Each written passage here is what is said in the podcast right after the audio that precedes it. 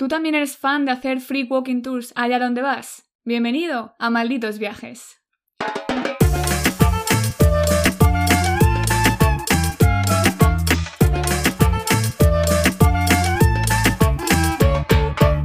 Hola a todos y a todas y bienvenidos a un nuevo episodio de Malditos Viajes. Yo soy Eva y como siempre a mi lado está mi queridísima Gerald, mi ratilla. Hola Eva, ¿qué tal estás?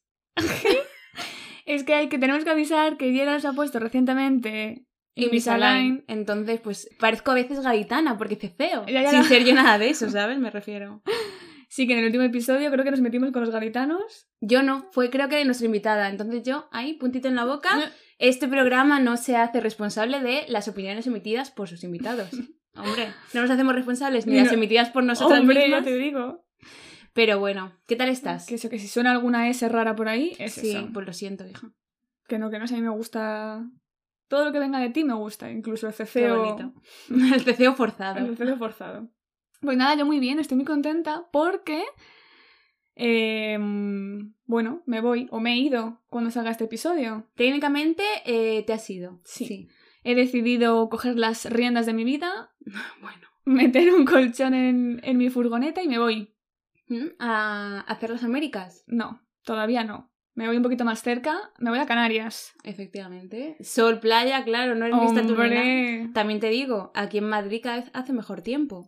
es de aquí a no- Canarias poco. Ya, no hay invierno prácticamente en Madrid, un poco triste, pero bueno. A ver qué tal por allí. Tengo muchas ganas tanto de ver las islas que me quedan como de verme a mí viviendo sola en la furgoneta. Ya lo hice en Suiza con el coche, ahora tengo más lujos, tengo váter, tengo nevera, Mm. tengo ducha, pero bueno, que sigue siendo lo mismo, vivir en un en dos metros Hmm. cuadrados, así que a ver qué tal. ¿Qué es lo más complicado, tú crees? ¿La soledad? ¿La falta de higiene? ya sabemos que no, spoiler. O yo qué sé. A ver, es que sabemos. Yo siempre le digo a Eva que es flexible en cuanto a la limpieza, a su limpieza. Y es verdad. La verdad es que, o sea, de mí que pueden decir que soy flexible en la limpieza y que soy una tacaña, ¿no? O sea, Sí. es como la imagen que yo transmito en este podcast. La que tú eres. no sé si eres más flexible en, en tu autolimpieza A o ver, eh, en la tacañería. O sea, no sé qué, cuál es tu nivel más alto. ¿puedes decir algo bonito de mí de vez en cuando? Sí, que es simpática y graciosa. Joder, bueno. ¿No? A ver, la soledad creo que no la voy a llevar mal porque me voy porque lo necesito, en plan de estar conmigo misma Mm. y mis cosas.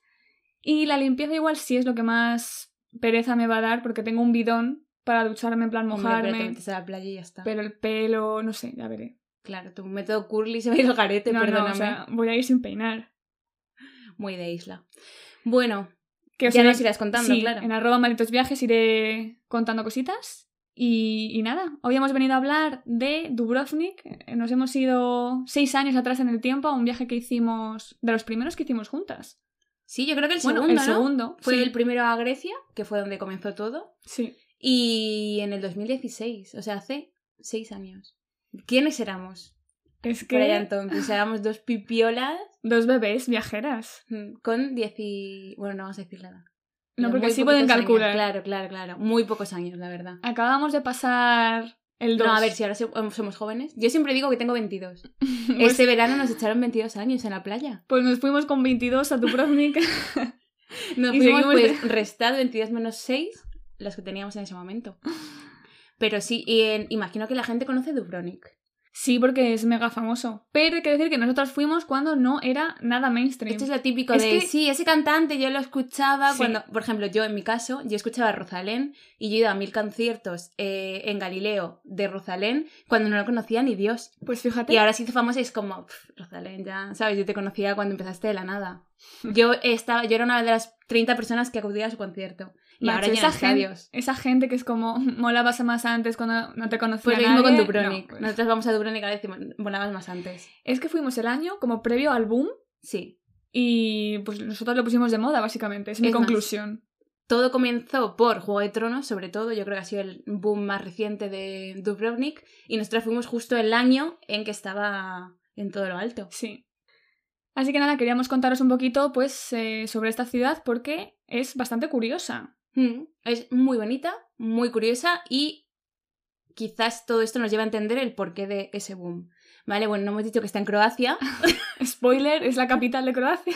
No es la capital, es Zagreb. uy, uy, uy, mira, Perdón. ¿A dónde vas a ir tú a Canarias? A ver si en vez de Canarias voy a embarcar al colegio. ¿Sabes? Es no Canarias. Ay, de verdad.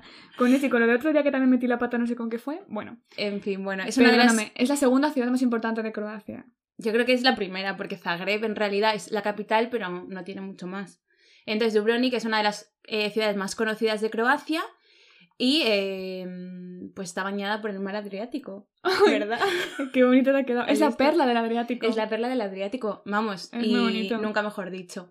¿Cómo llegamos nosotras? Se puede llegar a Dubrovnik por todos los métodos posibles, por avión, por coche, o sea, por avión, no, Por carretera. por aire, por carretera y por mar. Claro. Porque recordemos que ahora un montón de cruceros hacen escala en Dubrovnik y es por eso que está masificando demasiado. De hecho, bueno, ahora con la pandemia no sé cómo estará, pero poco antes había, eh, llegaban al día 7 ferries Mm. con 9.000 personas cada ferry. O sea, imaginaos en... Es increíble. Y es una ciudad de esto, o sea, mm, la gente que está ahí por YouTube es Una como nuez. una nuez, sí, justo. Y nosotras, ¿cómo llegamos allá por entonces cuando no había cruceros casi ni nada?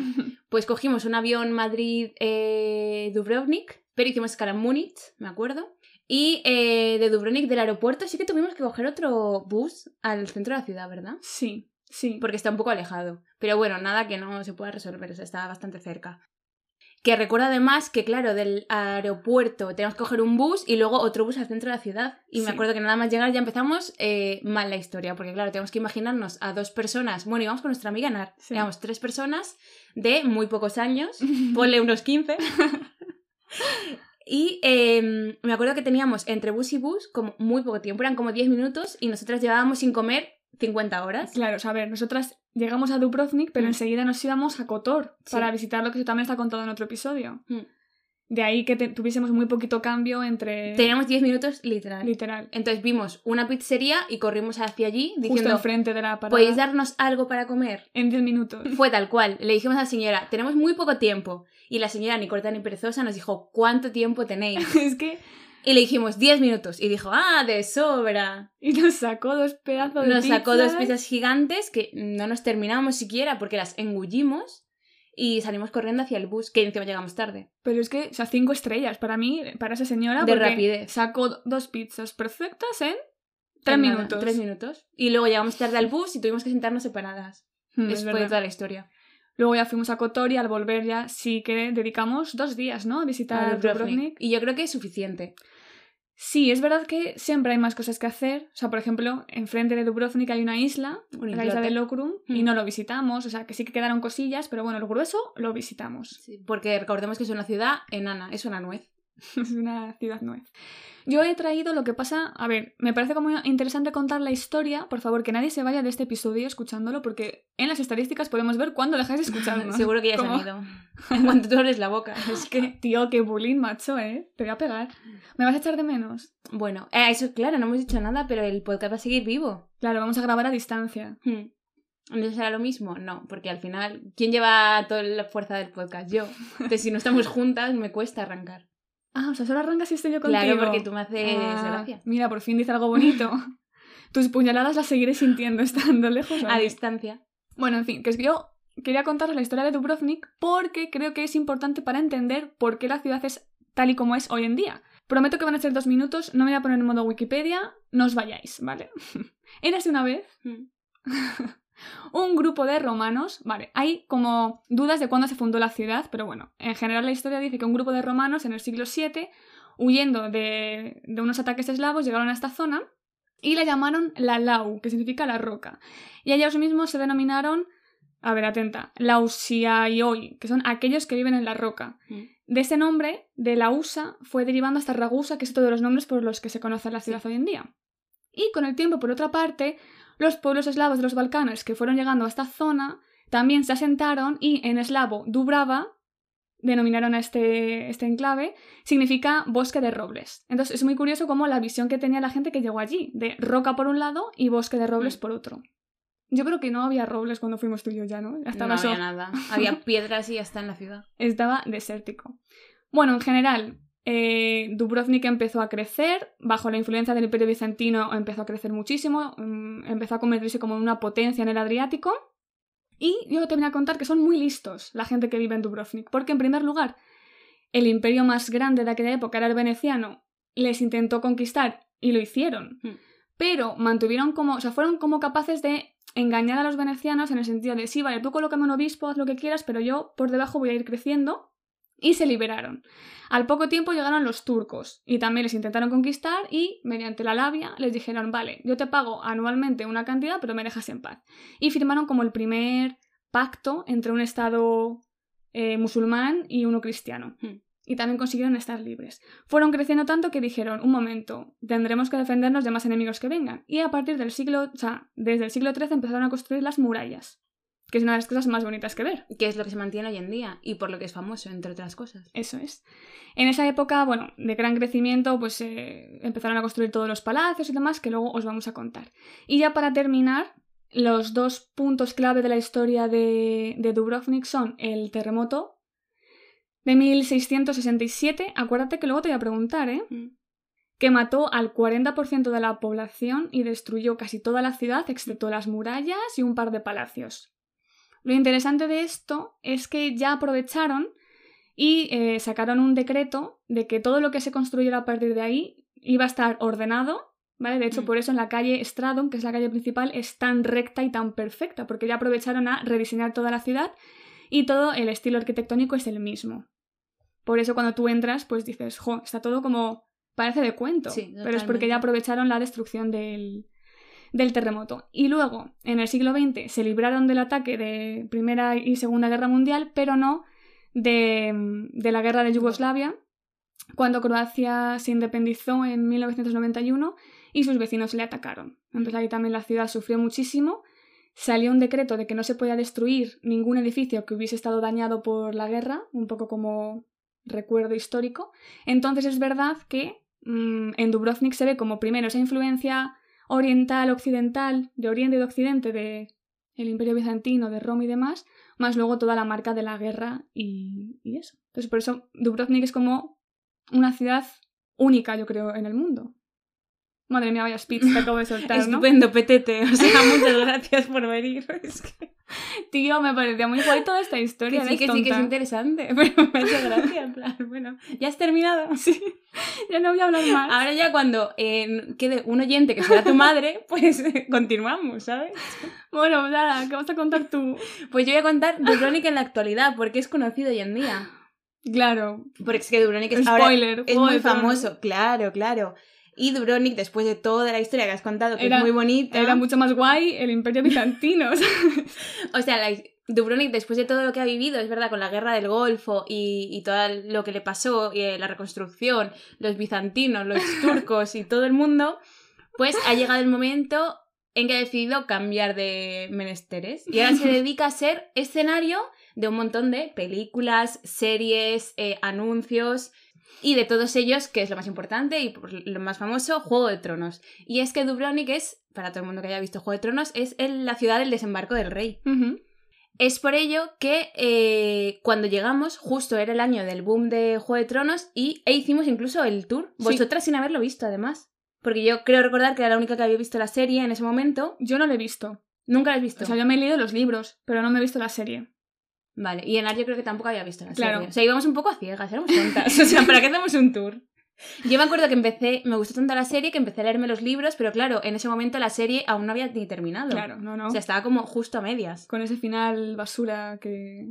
Pero Bueno, no hacer podríamos- spoilers, bueno. porque yo tampoco he terminado de verla nunca. Pero bueno, No, no, no. madre de Pero Dios. bueno, allí tenemos el desembarco del rey, hay un montón de escenas grabadas en la muralla, en la catedral, está el famosísimo Walk of Shame. Claro, Que además de hay un montón de gente haciéndolo en plan eh, las escaleras y tal. Luego también otra película importante que se ha rodado, Star Wars. ¿Tú la has visto, Star no, Wars? No me gusta Star Wars. Pero. Vamos a perder a todos los Pero nunca la has visto. Yo Sí, tampoco, ¿eh? Pero es que me aburre, no sé. Es son un montón de... ¿Cuántas películas son? No A ver, sé. hay mucha gente muy, muy fan. Yo diría que rozando la fricudería, la friqueza. Hay muchos frikis de Sí. Star Wars. Yo tuve... Bueno, es que aquí... ¿Qué a decir? Tengo un novio. No, yo tuve un noviecillo que, eh, con el que empecé a ver Star Wars porque era muy fan de Star Wars. Entonces me dijo, venga, empezamos desde el Ah, principio, en el orden, las que lo dejamos y nunca retomé. Entonces, pues tampoco he visto Star Wars, la verdad. No me pierdo nada, yo creo. Otra cosa que hemos grabado Venga, también. fans de Star Wars. Capitán América, Ajá. en 1990, la versión antigua, Vale. también fue grabada allí. Los Borgia, ¿has visto la serie? No, lo tengo apuntado. Ah, para ver. Sí. Ah, yo tampoco ¿Tú lo has la he visto. visto? No, pero bueno, también se graba allí. Yo creo que Dubrovnik es una ciudad muy de Borgia, ¿verdad? O sea, la estética a mí me pega. Y Sí. que no he visto la serie. Y Robin Hood. Y poco más, pero vamos, bastante De serie. todo, es que vale para todo. Hmm. Yo lo único que, vamos, Juego de Tronos, que es verdad que cuando fuimos no habíamos visto la serie, pero nos gustó mucho el, el walking tour que hicimos porque el señor iba con unas tarjetas Sí. y nos iba enseñando escenas de la serie. Decía, justo aquí, y tú decías, ay, es verdad, ese... Y es increíble muchas ese- veces lo que cambia, ¿sabes? Porque hay escenarios muy alejados que luego en la serie como tal los montan de Hmm. tal manera que crean como otro escenario nuevo. Spoiler, efectos. efectos especiales se llaman. Pero que es muy bonito el ¿Cuántas estar ahí decir, cosas estaba "Joder, aprendiendo"? ¿sabes? Aquí estuvo Sí. pues Cersei, por ejemplo. Sí, sí. Ah, mira, justo con eso tengo una curiosidad. Que claro, tú te preguntarás mm, cómo habrán rodado, porque es prácticamente la Mm, ciudad entera. claro. Pues eh, hay, hay zonas que pudieron ir cerrando, Sí. pero otras que son en las calles de la ciudad.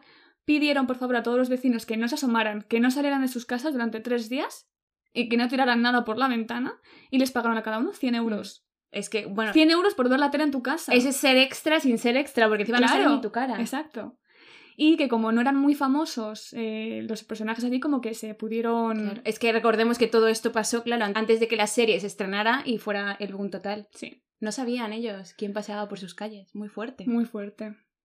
Es verdad que ahora todo el problema de la gentrificación es bastante serio, porque sí, mucho, o sea, muy famoso, muy bonito, mucho turista, pero están poniendo... eh, Ahora con la pandemia no lo sé. Cuando fuimos nosotras no había limitación de entrada. No había nada, ninguna restricción. Luego pusieron un límite de 8.000 personas diarias que Mm. pudieran entrar a la muralla, o sea, a la Old Town de Dubrovnik, y lo querían rebajar a 4.000, y no sé en qué ha quedado la cosa. La verdad es que yo he leído en, muchos, en todas las páginas en las que he buscado y demás que el turismo al final para Dubrovnik eh, fue todo lo mejor que le pudo pasar y todo lo peor a la vez. Sí. Porque al final ha sido como se han pasado. O sea, un poquito está bien, pero tres pelucas no. Claro, claro, luego en invierno es una ciudad fantasma, y hay Mm. más tiendas de souvenirs que supermercados. es- Mm. Pero bueno, no sé cómo lo, lo querrán solucionar. Sé que había en 2021 sacaron como un plan que lo he estado leyendo de cómo cambiar a un turismo mejor. Pero, Pero llega a este punto, no sé, habrá que hablar con el alcalde de Dubrovnik. le podemos invitar al podcast. Bueno, ¿qué hay que ver en Dubrovnik? Cuéntame. Claro, eh, Dubrovnik, una ciudad eh, amurallada, ya lo hemos dicho, se reduce, bueno, no es una ciudad amurallada, la ciudad va más allá, pero al final el Old Town que has llamado tú, que se llama Starigrad, Mm. en croata, es eh, muy, muy pequeñito, tamaño de una nuez. Así que lo primero que hay que visitar son las murallas, por supuesto. Por supuesto. que aún en pie se puede subir y recorrer todas las murallas. Es un recorrido de unos dos kilómetros, o sea, es nada. Yo no recordaba si las eh, recurrimos enteras Sí. o no. Sí, sí, te obligan a ir en sentido contrario de las agujas del reloj. Sí, Son como dos horas, dos kilómetros. Y, yo he encontrado algo importante que yo creo que El eso- precio. Claro, yo he Ah. encontrado que ronda los 30 euros. Nosotros cuando fuimos, que se lo teníamos apuntado, pagamos 26. 26 euros. Aún así, me hace parece 6 súper años, caro. 30 pavos. Yo recuerdo el calor que hacía, el que no podíamos parar, claro, porque no puedes volver, al final vas siempre en un sentido. Hmm. Y eh, elegimos como la mejor hora del día para subir. La- spoiler, qué pesada. Las 12 de la mañana nos moríamos de calor, ¿sabes? es que lo intentamos, pero Somos claro, tontas. teníamos muy pocos días en la ciudad. Pero la verdad es que merece mucho la pena porque al final recorres la ciudad por fuera, de un plumazo te quitas lo grande, ¿no? El verla. Ves todo desde arriba, ves los tejados distintos de las reconstrucciones, ves Starigrad, o sea, perdón, la calle, ¿cómo era? Estrado. Placa, estrado. Placa. Desde arriba y luego ves pues todo el mar Adriático, la isla de Locrum, o sea, es una pasada. Yo creo que, a ver, se pasan un poco. 30 euros, pero yo creo que sí que merece la pena. Eh, es el monumento más visitado de toda la ciudad y cada año lo visitan 900.000 personas encontradas. O sea, casi un millón de personitas hacen lo que hicimos nosotras. Y, y es que también es, fíjate, es- Dubrovnik es la única ciudad del mundo que conserva unas murallas de esta magnitud en perfecto estado. O sea, son únicas en el mundo. Una vez tenemos las murallas que ya nos han permitido recorrer, hacer un recorrido de la ciudad entera, bajamos a Placa. Que Placa que es, me hace mucha gracia por el Placa Placa, ¿sabes? Yo qué sé, no sé, soy tonta. Pero Placa es la calle principal, que es la que decías tú que es tan perfecta en tu super speech. Estrado mi placa, sí. Y básicamente es donde ocurre toda la vida. O sea, Placa es la ciudad principal, está llena de restaurantes, está llena de souvenirs. Está llena de... eh, Palacios. Palacios, gente andando en, el- en los tours, porque es lo único que encuentras. Cuando entras a la ciudad son tour para un lado, tour para el otro, tour de Juego de Tronos, tour de no sé qué. Pero bueno, Muy recomendables. Aparte del de Juego de Tronos, hicimos el tour de la ciudad normal. ¿Te claro, que básicamente es eso, se reduce a eh, pues andar por placa y luego por cada una de las calles que nacen a partir de esta ciudad, de esta calle principal. Hmm. También eh, dentro de esa eh, calle está la estatua de San Blas, que es el patrón de la ciudad. Recordemos que está presente en toda la ciudad, dentro de toda la muralla hay un montón de San Blas pequeñitos. Yo, de lo único que me acuerdo que nos contaron en el free tour, lo único fue en la, en la puerta de Pili, que es como la puerta de entrada, hay un San Blas chiquitito que tiene una... Maqueta de la ciudad en la mano. Sí, y es Mm. como adorable. Luego también está la torre del reloj y lo más importante que es eh, la fuente de San Onofrio. Que antes de hablar de la fuente de San Onofrio, que es otro gran punto de la ciudad, eh, tenemos que decir, bueno, voy a contaros una leyenda, Mm. que es eh, sobre los desagües de las calles, ¿vale? Que Ah. son como eh, cóncavos, son como trocitos cóncavos para eh, que pase el agua cuando llueve en la ciudad. Y esconden una leyenda que es que si eras una mujer soltera, eso es importante por si vais, alguna mujer soltera, no debías pisarlas porque si no te quedabas soltera para siempre. Ahora, yo tengo un Es que- problema, es que igual yo las piso mucho. ¿Te puedes creer que tenía esta leyenda yo también puesta y me parecía cruel meterme contigo? Es que es que claro. tú pasaste por toda la... Es que yo creo que yo, mi... mi me- yo- Te recorriste la placa entera. Claro, es que yo creo que a mí me gustaba. O sea, yo era tonta. Pero sí, oye, esa era una leyenda que no sabemos si era verdad. Si alguna Por si otra soltera ha pasado por allí, ha pisado los desagües mucho, que me que se ponga en contacto conmigo en arroba una geranio modesta y me cuente, porque estamos dela- delante de lo que puede no ser una leyenda, solo una leyenda.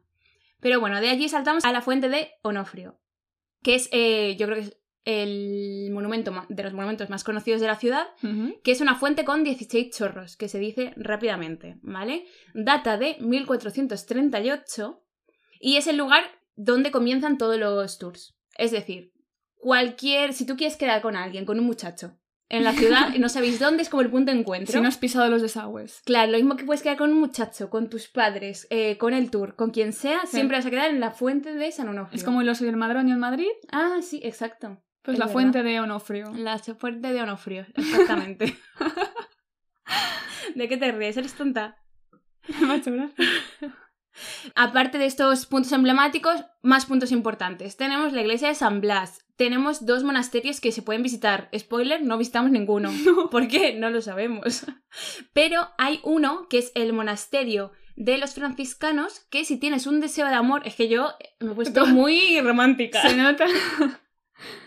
Vale, pues eh, él- he encontrado que si tienes un deseo de amor, tienes que correr al monasterio de San Blas, subirte a la piedra que hay delante y una vez subido quitarte la camiseta. ¿Vale? Si te quitas la camiseta Ah, y pides un deseo de amor, se, cree, se cumple. Es increíble. O sea, es que lo mismo puedes quedarte sentada para toda la vida en esa ciudad o pedir el deseo que quieras. Rollo casarte, por ejemplo, o yo qué sé. Algo de amor. Es una ciudad que te lo da todo. Te lo da, te lo quita. Pero a ver, quedarte en tetas delante de la gente y quitarte la camiseta. Pues a ver si quieres que se cumpla tu deseo de amor. Yo sinceramente lo hubiese hecho. Pues igual tenemos que volver. Y es como la forma de revertir el malhechizo de. Claro, el malhechizo. ¿Cómo? Oye, suena bien el malhechizo. Claro, Me el hechizo malo, efectivamente. Y luego, por último, eh, así punto importante, el Palacio del Rector. Sí. Que no fuimos, o sea, es que yo... Es que yo leo unas cosas. O sea, veo que el palacio es muy bonito, tiene suelos de mármol, bla, bla, bla, pero nosotros no fuimos y seguimos siendo felices. O sea, que igual no es tan necesario. Ya, pero bueno, que tenemos que volver. Sí, ¿por qué? Porque algo que sí que me parece necesario y que no hicimos fue visitar el islote, que has hablado tú antes de Locrum. Sí. Eh, no pudimos ir, nos quedamos con muchas ganas. Se tarda 10 minutos en ferry desde el puerto de Dubrovnik y eh, aunque no puedes dormir allí, sí que puedes ir a pasar el día. No hay coches, no hay nada, es como bastante tranquilo. Y he encontrado también que es muy popular su playa nudista, Ah, ¿vale? Sobre todo y especialmente entre la comunidad gay. ¿Vale? O sea, así como información, yo lo dejo y que cada uno con Ah. la información haga lo que quiere. yo he encontrado que es una isla reserva de la naturaleza y que hay muchísimos pavos reales y aves. Lo de la playa no lo había visto. Y que hay Pues un mira. monasterio y una silla de Juego de Tronos. Un trono. Claro, sí, eso sí. Eso nos lo contaron, es verdad, nos lo contó el señor del tour. Y por último, mi punto favorito de la ciudad, yo espero que el tuyo también, que es el mirador del monte SRD. ¿Vale? Que a mí lo de pronúncialo, pronúncialo. SRD me hace mucha gracia porque me recuerda a MLR, MDLR. ¿A ti no? ¿Sabes lo que es un MDLR? Me suena ahora mismo. Es que más Ay, boomer. Es que mira, mi hermana a mí me llama boomer, pero es que tú lo eres por mil. ¿Qué es una MDLR? Un MDLR, un MDLR entre lo- la jerga de hoy en día Sí. es como un. eh, la traducción literal, que es francés, es como un chico de la calle. Es como de calle. ¿Sabes lo que es ser de calle? Sí. Pues eso es un, un MLDR. Vale, vale. MDLR, no lo sé. No sé cómo va el orden. ¿Cuántas Creo que es MDLR, que es eh, Mignon de la Rue, digo yo. Santo Pero es como Dios. ser de calle. ¿Tú qué te consideras? A mí, mi prima, que es pequeña, o sea, tiene 13 años, rollo.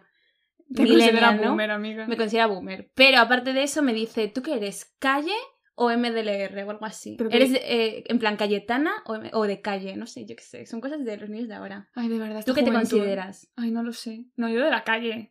Yo soy... que no, no puede ser de la calle. es de calle, yo soy Ah, de calle. Yo soy de calle. Y la sí. decir, te falta calle. Sí. en fin.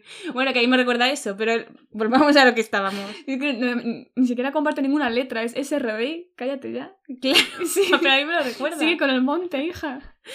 Y eh, el monte es increíble, ¿vale? Tiene un mirador arriba, puedes subir en teleférico, que es como lo hicimos nosotras. Puedes subir a pie, no recomendado si vas en verano, porque te puedes morir de calor. Y en coche, que nosotras no teníamos coche, así que subimos en el teleférico. Arriba hay un museo de la guerra del Golfo, un mirador increíble y, y la verdad es que está muy guay. Es súper bonito porque se ve toda la Old Town con la muralla.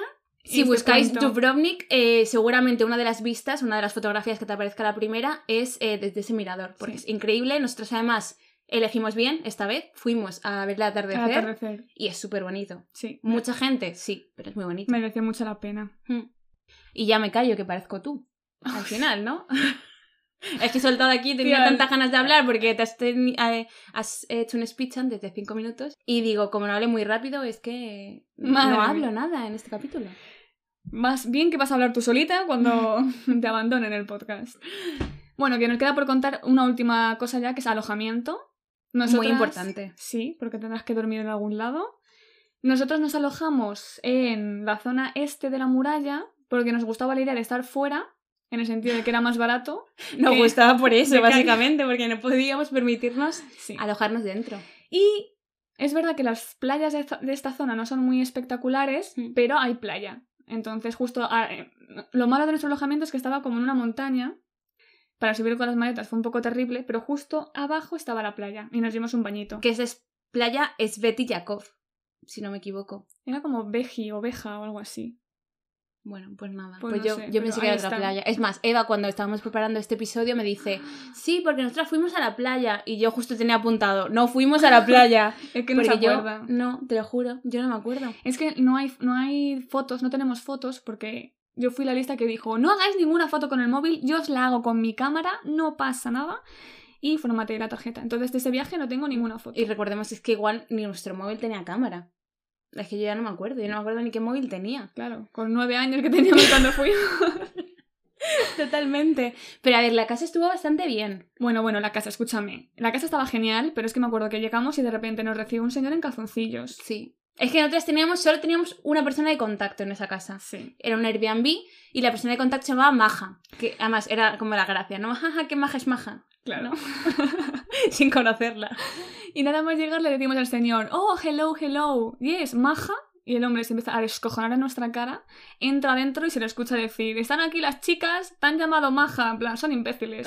Y es que la J se pronuncia como una E, es maya. Claro, es Maya. Y era nosotras, Maya. maja, maja. Y era muy graciosa, o sea, era Maya, una señora así, mayor gordita, con su se- eh, compañero de vida, su marido, que era un señor también gordito que siempre iba en calzoncillos, rollo. Nosotras desayunando en la terraza, porque estábamos como en el piso de arriba, desayunando en la terraza nuestra tostadita y el señor ahí en calzoncillos teniendo la ropa. Sí, sí, sí, era todo muy, Rústico. muy rústico. Pero también te digo que hicimos bien en alojarnos fuera de la ciudad, porque, bueno, de la muralla, porque he leído que actualmente dentro de la muralla solo viven 1.500 personas y el resto son todo hoteles. Claro, es gente que está de paso Sí, y por eso te pueden cobrar pues uno o dos riñones. claro. No, esto fue más... como más real con, con la familia esta. Y el alojamiento estaba muy bien porque teníamos como habitación Hmm. con tres camitas, la- una cocina pequeña y luego una terraza guay donde comíamos, cenábamos y hacíamos Y muchas- justo al lado del bosque, al lado de la playa y a 15 minutos teníamos la ciudad, De 15 la minutos muralla, andando, la sí. muralla, sí. Yo creo que acertamos bastante. Recomendamos ese lugar, esa zona de la ciudad, fuera Mm. de la muralla, si alguno de vosotros quiere ir. Sí. Y realmente no tenemos más anécdotas que contar porque es que no nos acordamos de más.